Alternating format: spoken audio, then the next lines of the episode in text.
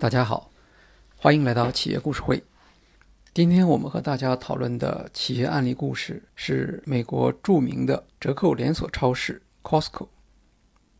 我们谈一谈 Costco 如何用严选模式来对抗亚马逊的竞争。这两天，上海 Costco 开业，场面非常火爆，排队的人挤满了店面。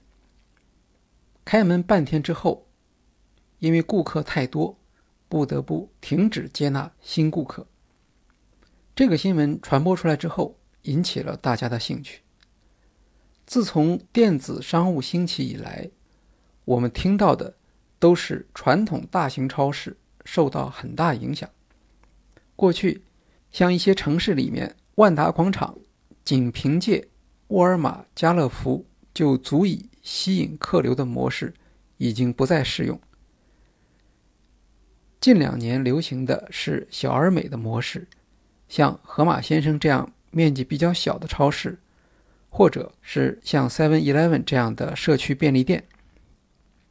大型超市不断的爆出负面新闻，比如家乐福中国在2018年的亏损高达6亿元。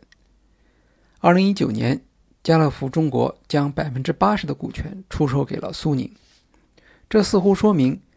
大型超市的好日子已经过去了，也就是在这样的背景下，上海 Costco 开业的新闻才会受到关注。那么，为什么 Costco 能够表现出逆潮流而动的本领？是因为它真的掌握了别人所没有的独家窍门吗？而且，为什么明知在中国内地大型超市的日子不好过，Costco 还非要选择这个时间？到中国来开店呢？Costco 是美国最大的会员制仓储零售店，中国也译为好事多。现在官方的叫法是开市客，不过大家普遍还是叫它 Costco。在美国，Costco 是最成功的连锁零售超市。它的成功模式很简单，首先，超市里销售的商品。总是大包装出售，品种不多，但多为精品。顾客一次会买的多，享受折扣价的好处。其次，Costco 有一个庞大的会员基础，加入 Costco 是要付费的。而对于 Costco 来说，招募会员相当于提前获得收入和绑定销售。超市有很多吸引顾客的方法。但最基本的是质量和价格。在价格方面，Costco 有明显的优势。由于品种少，出货量大，它在采购价格上是有优势的。比如，Costco 的招牌产品——热狗汽水组合，这个产品价格非常便宜，多年来一直是一点五美元，同样的价格卖了三十年。在 Costco 商品的平均毛利率只有百分之七，如果毛利率超过百分之十四，需要经过 CEO 批准。在 Costco，顾客很难不被其低廉的价格所打动。Costco 的结账台以拥挤和排队而闻名。在经营上，Costco 的库存周转期为三十一天，而竞争对手沃尔玛山姆会员店。是四十二天。在 Costco，店面的布置反映出企业对成本效率的追求。地面是水泥的，天花板没有吊顶，货架没有装饰。到 Costco 上海店采访的媒体在报道时说：“这是一种像国营商场般毫无美感的摆放。”的确，Costco 的摆放风格。纯粹是实用性的，在 Costco 陈列的商品品种只有三千八百种，这个数字只占到沃尔玛的二十分之一。比如在 Costco 只有四种牙膏，而在沃尔玛你可以看到六十种牙膏。Costco 的目标是让顾客在看到十件商品时，至少有一件要感到惊喜。这种所谓的严选模式。也是他应对电商威胁的一种有效方式。大家可能还记得，在早期，大型超市通常会把少数几种商品的价格定得特别低，比如可口可乐或某种调味品，让消费者产生低价的联想。但这种策略慢慢的不太管用了。Costco 的做法还是低价，但它的商品却换成了特别能够吸引中产阶级的那些精选产品，而不是廉价品。严选的意思是你在别处知道了这款产品，但你在 Costco 能够获得在别处不可能获得的价格。在 Costco 销售的商品中，有百分之二十是它的自营品牌可可兰。可可兰本身已经是市场上的知名品牌了，自营品牌的毛利率不超过百分之十五，但价格却可以显著低于市场。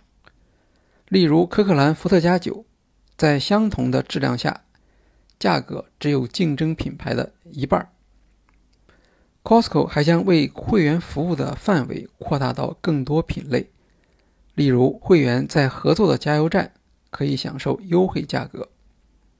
Costco 还销售汽车，它现在已经是美国排名第三大的汽车销售商。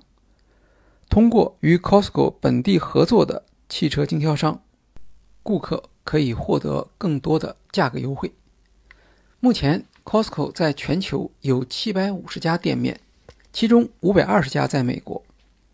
典型的 Costco 会员家庭收入约十万美元。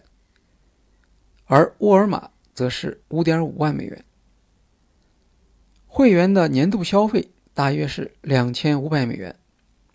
Costco 选择的会员对象占全美家庭总数的百分之二十五，收入相对较高，消费能力强是 Costco 会员的一个特点。例如，六十美元普通会员资格大约一年要采购一千三百美元才合算。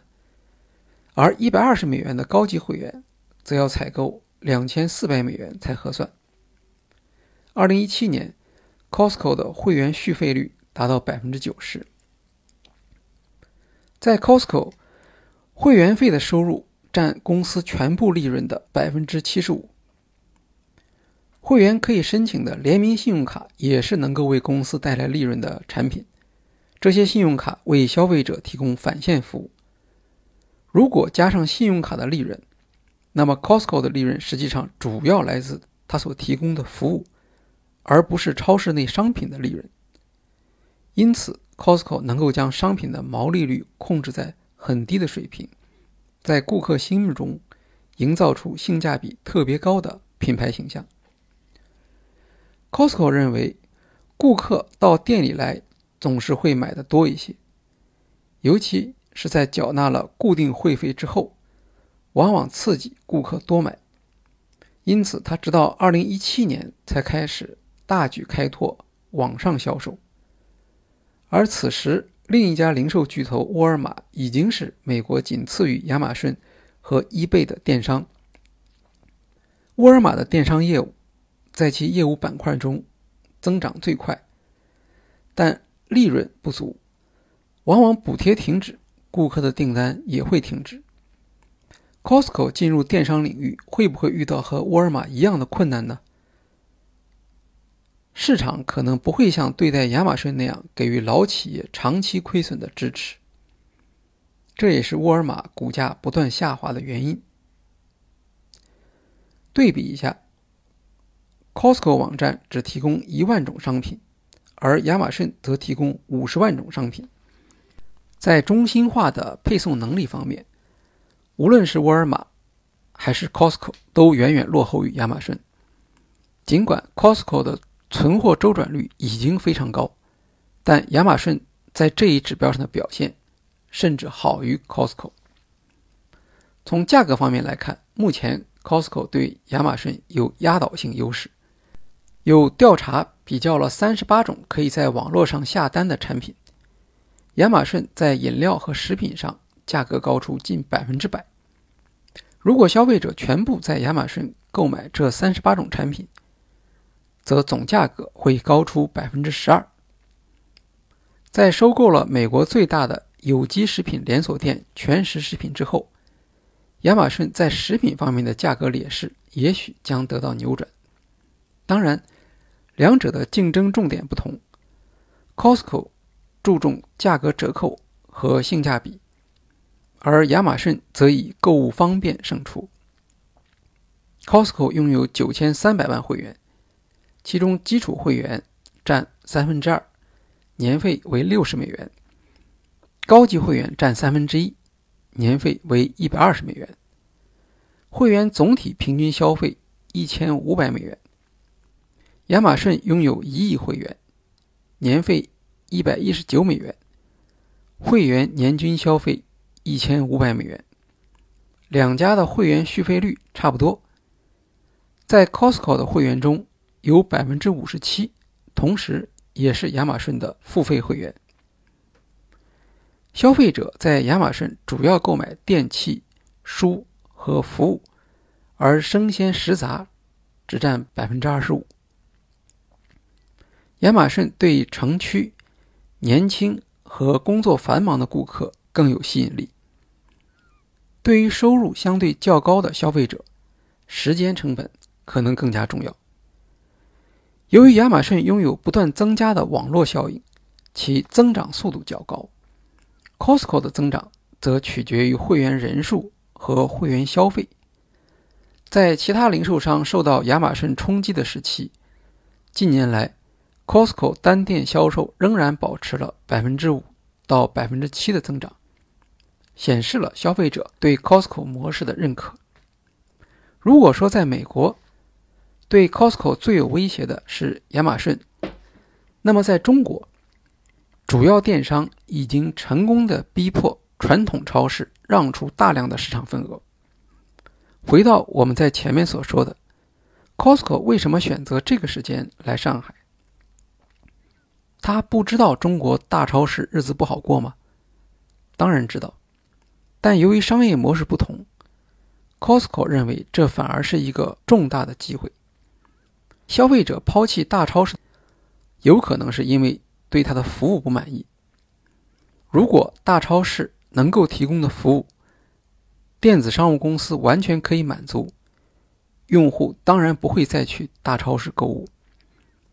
但如果 Costco 有把握提供大超市或其替代品电子商务所无法提供的服务呢？这里面的市场判断是。当前中国已经相对成熟的电子商务是否存在服务不足的空间？从 Costco 的这一决策来看，他认为中国市场上高品质的产品和服务供给不足。无论是淘宝、京东还是苏宁，他们所提供的主要是基本的生活用品和流行的品牌。但未能建立起有品质的生活用品服务品牌。在淘宝和京东如此强势主导的市场上，网易凭借严选的概念，仍然能够快速的崛起。另一个市场信号来自山姆店，这家沃尔玛旗下的会员制零售店，在美国仅次于 Costco。一九九六年。中国第一家山姆会员店在深圳开业，但到二零一七年时，山姆在中国只开了十六家店，平均每年不到一间。因为在这段时间里面，沃尔玛超市这种大型超市的形态更适合中国市场。但是从二零一七年开始，山姆会员店加速了，每年开店达到五间。在 Costco 进入中国市场之后，可以想象，山姆还会进一步加快开店速度。由于目前超市消费的主体已经变成八零后和九零后年轻一代的家庭主妇，这一代消费者对品质和身份认同提出了更高的要求，而原有的超市和电商品牌。无法在短期内改变自己的品牌形象，这就给像 Costco 和山姆这样的会员制零售店提供了机会。有意思的是，如果大家去查一下2019年6月媒体对 Costco 进入中国市场的评论，就会发现唱衰是当时的主流。大家普遍认为，中国零售市场的竞争太激烈了，经过多年刀锋见血的价格战，才有了今天这样的电商大企业主导的局面。而 Costco 仅凭会员制一招。不大可能在市场上立足。